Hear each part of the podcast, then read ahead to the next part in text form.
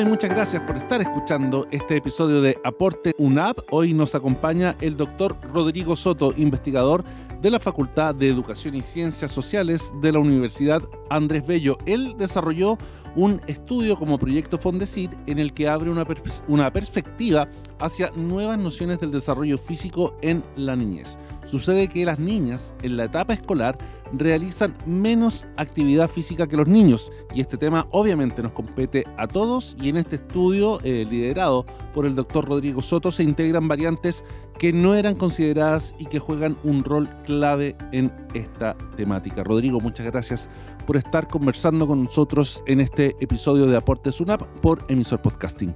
Muchas gracias a ustedes, con, con mucho gusto estoy acá. Cuéntanos entonces, primero que nada, cuál es el contexto, el marco de esta investigación que entiendo que fue presentada además en un congreso de la Universidad de Durham en el Reino Unido. Exactamente, esta investigación hace parte de un, estudio amplio de, como tú mencionabas, de un proyecto Fondesit que busca comprender las complejidades que viven los distintos establecimientos educativos, públicos, subvencionados y privados, a la hora de promover la actividad física mm, en su, en su, en su establecimiento. Entonces, este, mm, este trabajo eh, lo presentamos nosotros en eh, Inglaterra y también en, en, otro congreso, que fue el Congreso Mundial de Sociología mm, del Deporte en específico, eh, también en Alemania. Entonces, está, está fresquito este estudio dialogado con colegas de, de varios países del mundo. ¿Y qué factores gatillaron eh, esta investigación, Rodrigo? ¿Cuál era tu objetivo inicial ah, al, momento de plantearte el tema y luego emprender eh, todo el trabajo posterior? Lo que motiva esta investigación es son las altas cifras de inactividad física y de obesidad que tenemos en nuestro país. Somos de la OCDE el país con más altos índices de obesidad e inactividad física. Eh, sobre todo entendiendo que hace más de 15 años que como país venimos desarrollando políticas públicas para enfrentar estas cifras, pero paradójicamente estas cifras se mantienen o aumentan.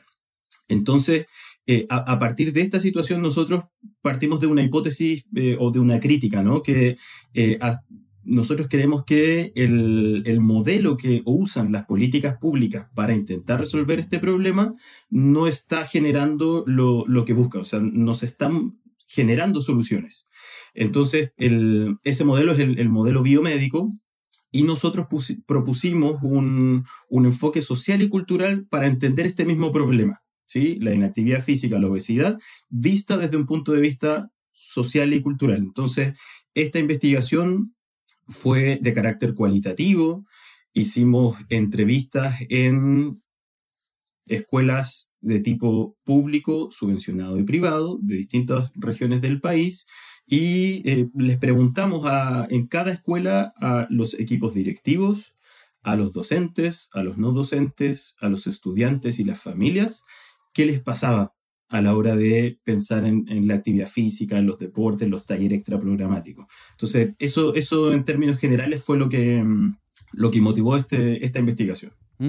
¿Y cuál sería el hallazgo principal que, que, tú, que tú, destacarías eh, de esta investigación ya luego de eh, recabada toda esta información, analizado los datos y puesto en perspectiva? Son varios, pero bueno, partiendo por, por, lo que presentaban ustedes, uno refiere a esta temática que, mm, en el fondo nos, valida las cifras nacionales. a fines del año 2021, el Ministerio del Deporte, con la encuesta nacional de hábitos de actividad física y deporte, dice que son las niñas las más inactivas, niñas y mujeres. Nosotros nos enfocamos en las niñas en etapa escolar.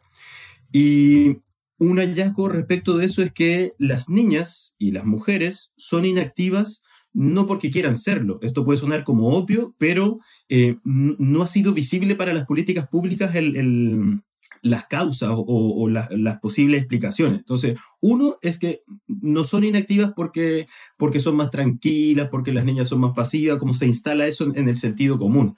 Eh, mm, como eso no es así, lo que nosotros nos dimos cuenta es que eh, como sociedad, ya en términos más amplios, lo que se traduce también en, las clases de educación física, en la oferta de deportes para niños y niñas, que es diferida, esas cuestiones que, tienden, que tienen que ver más con la gestión o con ciertas ideas preconcebidas, son las que se pueden tomar en cuenta para pensar o, intentar resolver este problema de, inactividad física que se traduce también en obesidad en, grandes grupos de la, población. Entonces, lo primero es decir que eh, un principal hallazgo es que existen dimensiones sociales y culturales que afectan a las niñas para que se, sean más inactivas. Por ejemplo, mm, eh, una cuestión que nos apareció potente en los datos que nosotros produjimos fue el cambio que hay en, el desarrollo.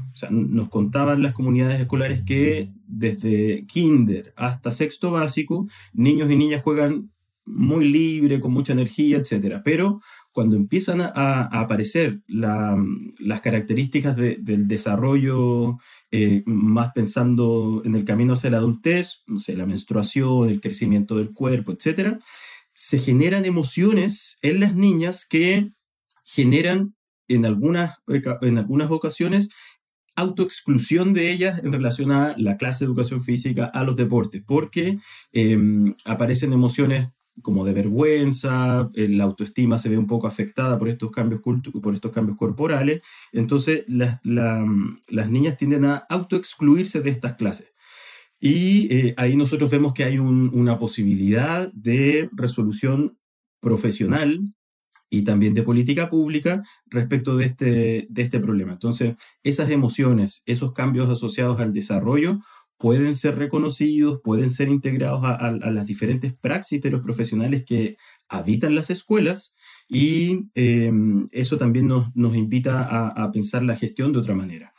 Lo que nos decían las niñas, por ejemplo, em, a nosotras nos gusta jugar, queremos correr, queremos jugar algún deporte en el patio, pero el uniforme de mi establecimiento es falda obligatoria.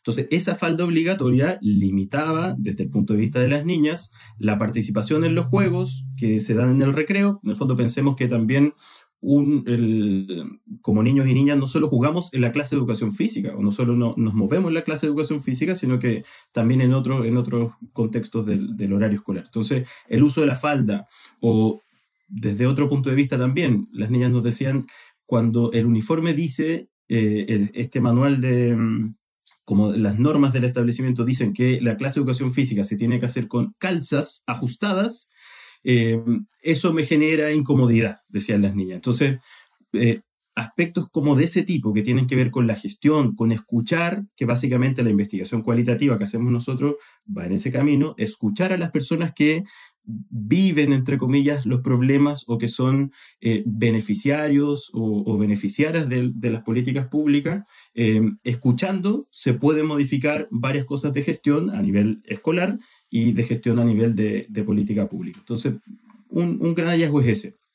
Otro es que el, efectivamente nuestra, nuestra hipótesis creemos que, que no era errada. ¿sí? Creemos que pensar las políticas públicas es exclusivamente desde un enfoque biomédico no logra abarcar toda la complejidad que tenemos como personas, como sociedad, respecto del movimiento de nuestro cuerpo. Lo que, lo que vimos nosotros en esta investigación a través de las entrevistas es que los factores que condicionan la inactividad física y varias veces la obesidad son factores que van más allá de la voluntad individual. Son cuestiones culturales, sociales, que condicionan las decisiones que tomamos. ¿sí? Em, por ejemplo, otro, nosotros hicimos también otro estudio que se vincula eh, con esta temática, ¿no? Fuimos a entrevistar a personas que son activas, eh, en este caso eran personas que hacían triatlón, entonces nos decían... Em, claro, bien activa. Bien activa. Entonces nos decían, mira, yo para estar acá tengo que conciliar mi trabajo, mi familia, mi entrenamiento, mis horarios de sueño, o sea, mi voluntad individual es una parte de todas las otras eh, factores que actúan en que yo esté acá. Cuando uno de esos se descoordina, eh, no puedo entrenar. Entonces, lo mismo a, este caso, ¿no? Eh, se nos presenta en nuestro país estos eslogans que tienen que ver con el individualismo, con la voluntad individual, pero yo creo que tienden a ser más, más ideológicos que prácticos. Entonces, se nos dice que si tú quieres, puedes, pero cuando nos damos cuenta en nuestra vida cotidiana que nos basta con nuestra voluntad individual, y esto también lo hice en los estudios, eh, lo que empezamos a sentir como emociones están asociadas a la culpa, a que, pucha, sé que debería estar moviéndome, pero no lo estoy haciendo, o al miedo, no me estoy moviendo, quizás voy a tener alguna enfermedad crónica que me va a afectar en la vida. Entonces, esas emociones son las que se viven cotidianamente por las personas. Lo que dicen las investigaciones alrededor del mundo es algo súper sencillo. Es que las personas que integran una nueva actividad a su vida y logran adaptarse, lo hacen cuando esa actividad les genera emociones positivas, alegría, felicidad, eh, eh, relaciones de amistad. Eh, y eso hoy no, no, en términos amplios, dado que las cifras de inactividad en Chile están cercanas al 90%, eso, al parecer, no lo estamos logrando. Entonces ahí hay, un camino interesante sobre el cual avanzar. Rodrigo, ¿qué nociones tenemos eh, en nuestro país sobre la educación física y están de alguna manera erradas? Ahí, en esa pregunta, creo que es, es interesante porque más que erradas, creo que son limitadas. Me explico creo que en nuestro país, hasta el momento, no hemos integrado o no hemos aprovechado todo el conocimiento que pueden aportar las ciencias sociales al campo de la educación física o los deportes. Entonces, en ese sentido me refiero a que más que raras creo que son limitadas. Hoy, en el sentido común, la, la, educación física y los deportes se ven como, insisto, desde el sentido común, no digo que en, en, la academia chilena se diga eso, sino que desde el sentido común, lo que uno escucha en la calle. Eh, se entienden estas actividades casi como unas actividades en donde solo se trabajan músculos. ¿sí? Entonces, en ese sentido también va, va la limitación. ¿sí? No es solo en Chile, mm, ¿sí? en, en varios países se, se piensan los deportes, la educación física como ese espacio en donde solo se trabajan los músculos. Pero hay múltiples factores que eh, actúan a la hora de, jugar, de movernos, de hacer algún deporte. Entonces, ese tipo de, mm, de conocimiento o ese tipo de, aspectos son los que pueden aportar las ciencias sociales para que tengamos una, visión un poco más amplia de lo que es la, educación física o los distintos deportes. o, nosotros ocupamos el concepto de prácticas corporales, que es incluir cualquier movimiento del cuerpo, el caminar, salir a, trotar libremente, etc. Entonces, eh, creo que esa es, una limitación que al mismo tiempo es sin duda una, una gran oportunidad. Eh, hace, unos minutos ahondabas en cómo el individualismo es un factor condicionante eh, de estos problemas en la práctica de la actividad física en los entornos escolares o colegiales. ¿Qué otros factores le siguen en, relevancia al individualismo como, una especie eh, de, obstáculos para un mejor desarrollo de la actividad física en la vida escolar de nuestros niños y jóvenes. Creo que el individualismo o el modelo individualista es un, punto clave, ¿sí? que hay que enfrentar, hay que mirarlo críticamente porque, como ya decía, los... Y esto es, yo creo que es lo, interesante de las ciencias sociales. Eh, no ¿qué, decimos desde, desde este campo? Que en el fondo cualquier cosa que nos ocurra o que nos deje de ocurrir en tanto personas, seres humanos que habitamos esta sociedad, eh, ocurre porque hay otra persona. ¿sí? Sí, sí, o una, una, expresión un poquito más, más, técnica es como no hay sujeto si no hay otro sujeto. O sea, para que haya una, una persona, para que existamos, tiene que haber otra. Entonces, si, si promovemos problemas y soluciones solo enfocadas en una parte, o sea, en, el individuo aislado de su entorno, eh, creo que eso explica un poquito el, que las cifras se mantengan o, que incluso vayan aumentando. Entonces, creo que no somos nada si no hay otro sujeto. El foco individualista es, está errado para solucionar o para aumentar la, actividad física, el movimiento, el juego en los niños y las niñas. ¿Qué otros factores juegan? Si junto pensemos que estos son problemas complejos, que actúan varias dimensiones al mismo tiempo. Entonces, no es solo el individualismo. ¿Qué otros factores actúan también y, de los que nos hemos dado cuenta con las entrevistas a los distintos actores educativos en distintas regiones de Chile? Son eh, cuestiones como el género, el pensarnos actividades que estén asociadas, o sea, que, que imaginemos que son solo para hombres o solo para mujeres, condiciona la participación de, ah, de distintos, niños y niñas en distintas actividades. Cuestiones que tienen que ver con la tecnología, y aquí esto es un efecto residual de la pandemia. Estuvimos obligados y obligadas a estar dos años eh, socializando a través del computador o del celular.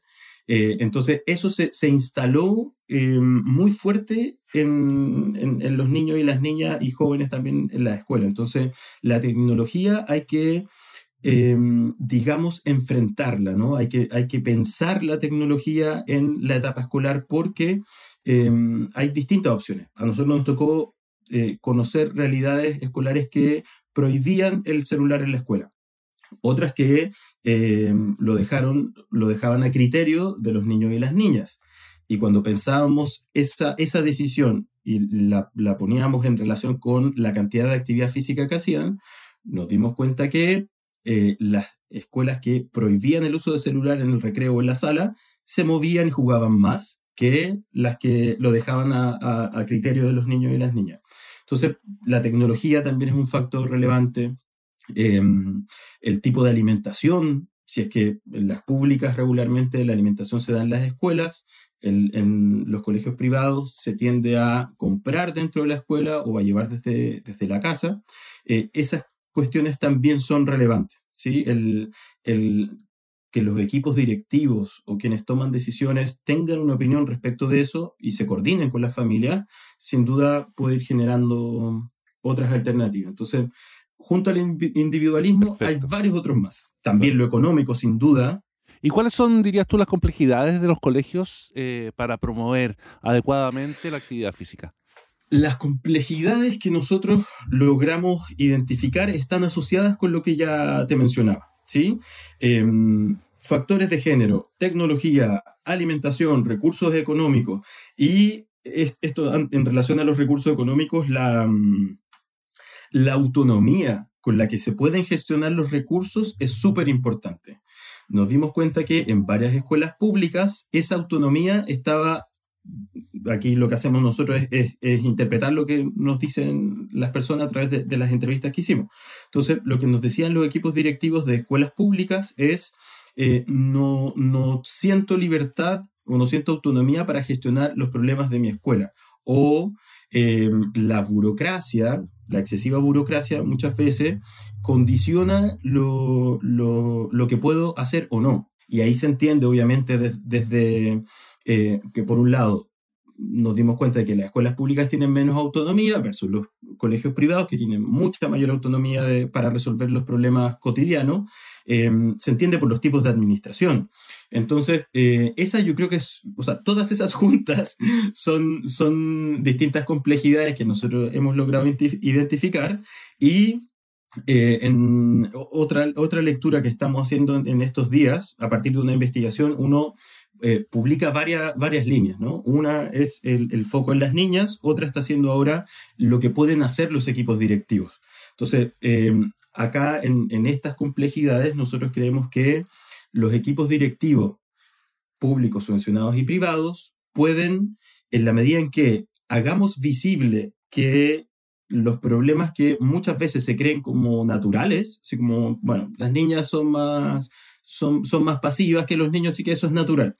Eh, cuando cambiamos esas creencias, cuando eh, reflexionamos sobre esas creencias y entendemos que se pueden transformar o que como escuela, como, como equipo que toma decisiones, puede generar otro tipo de acciones, creo que ahí también se abren nuevas posibilidades. Entonces, eh, en esa línea em, también estamos, hemos estado profundizando en estas últimas semanas respecto de cómo un equipo directivo puede gestionar las distintas em, dimensiones del, problema de enfrentar la inactividad física en las escuelas. Y ahí hay, varios, hay varias dimensiones que, que se podrían que se podrían eh, señalar. ¿Y en qué consiste el modelo de intervención ecológica o modelo de intervención ecológico que planteas en este estudio, Rodrigo? El modelo ecológico tiene cinco dimensiones que van desde lo individual o lo intrapersonal, ¿sí? Hasta las políticas públicas. Entonces, el momento individual o intrapersonal se centra en las emociones, en, las reflexiones que los niños y las niñas sienten en las escuelas a la hora de su clase de educación física, de los talleres extracurriculares o de los deportes que se practican.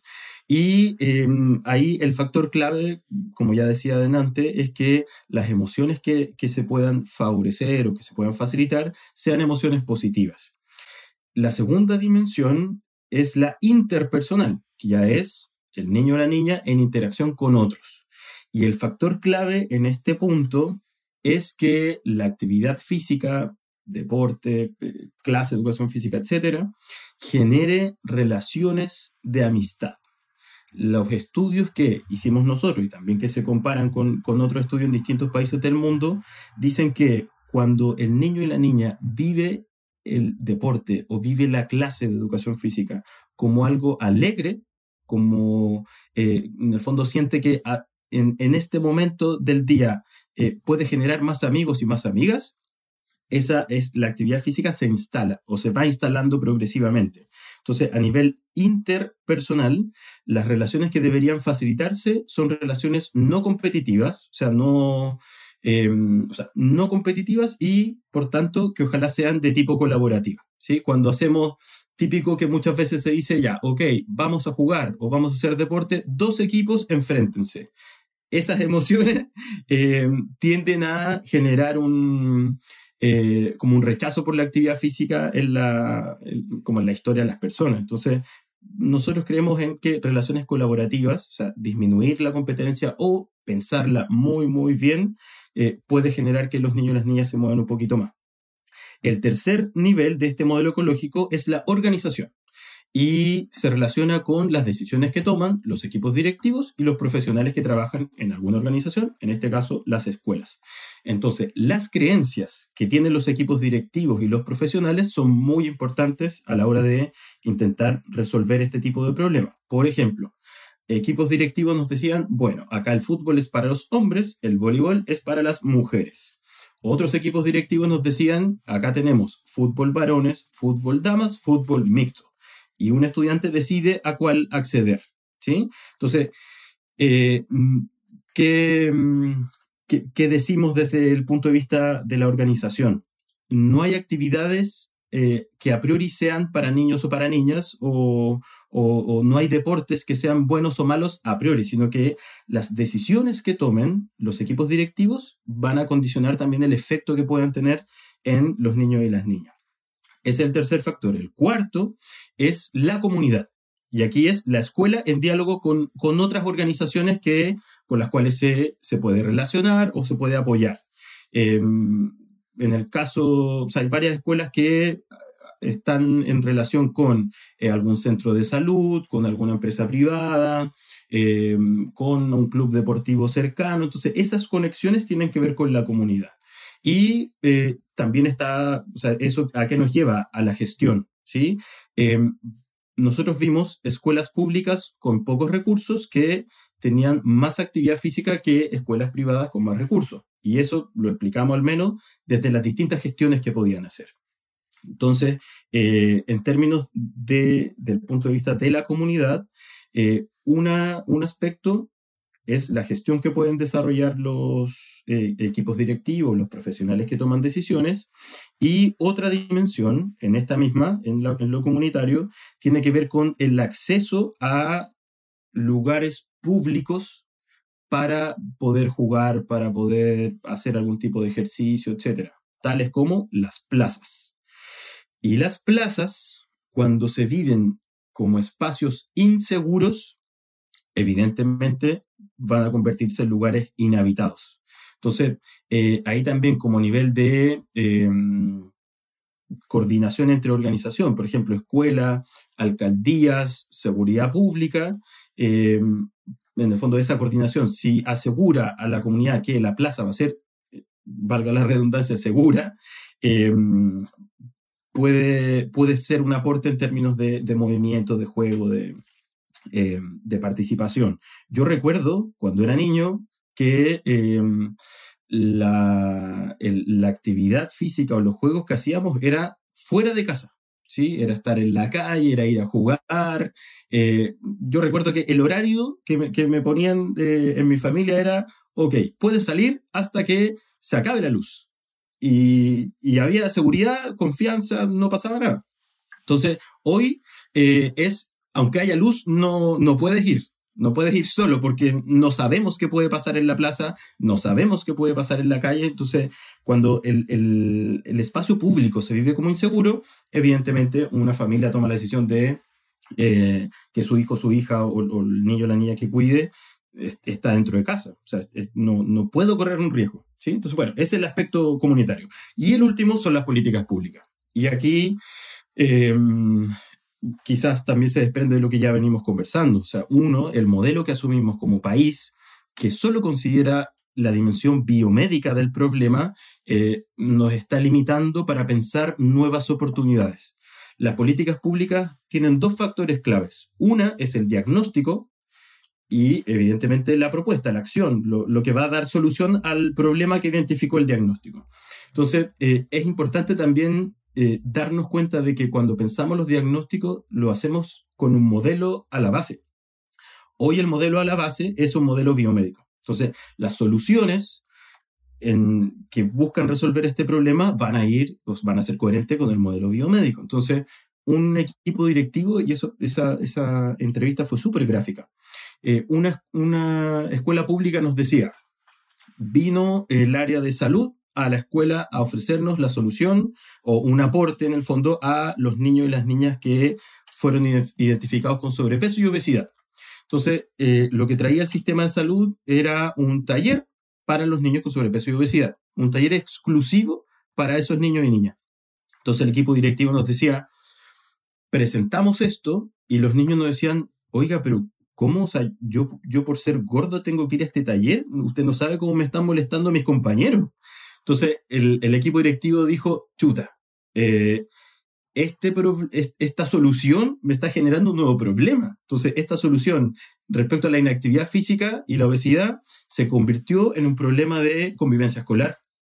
Entonces, eh, ese tipo de cuestiones decimos nosotros, que el, modelo biomédico ve unas cosas, o sea, tiene que seguir, evidentemente, si el, conocimiento desde, ese, desde ese enfoque es muy válido y es muy necesario, sin duda pero tiene que sumarse también en las políticas públicas, y con esto eh, cierro la pregunta, eh, tiene que sumarse en las políticas públicas una dimensión social y cultural, porque hay, varias, hay varios aspectos de la vida cotidiana que no son visibles desde el enfoque que actualmente asumen las políticas públicas. Entonces, creemos que eso que decíamos, ¿no? De, de, de, mm, de que las niñas se sienten incómodas por estar con falda, eh, eso es, una, es, un, es, una, mm, es un aspecto de, de, la vida cotidiana que desde el enfoque biomédico no es visible. O sea, si van con falda o sin falda es irrelevante porque lo que interesa es que se active el metabolismo, que, que hay, exista un gasto calórico, ese es el lenguaje del enfoque biomédico. Entonces, desde acá nosotros creemos que somos un aporte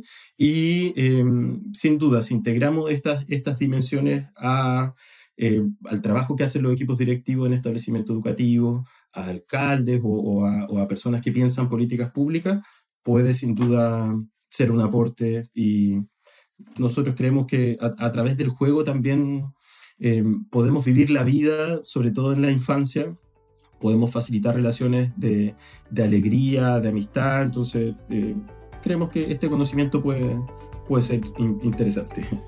Muy bien, eh, Rodrigo Soto, doctor de psicología, muy interesante esta conversación sobre la actividad física en eh, los colegios eh, de nuestro país.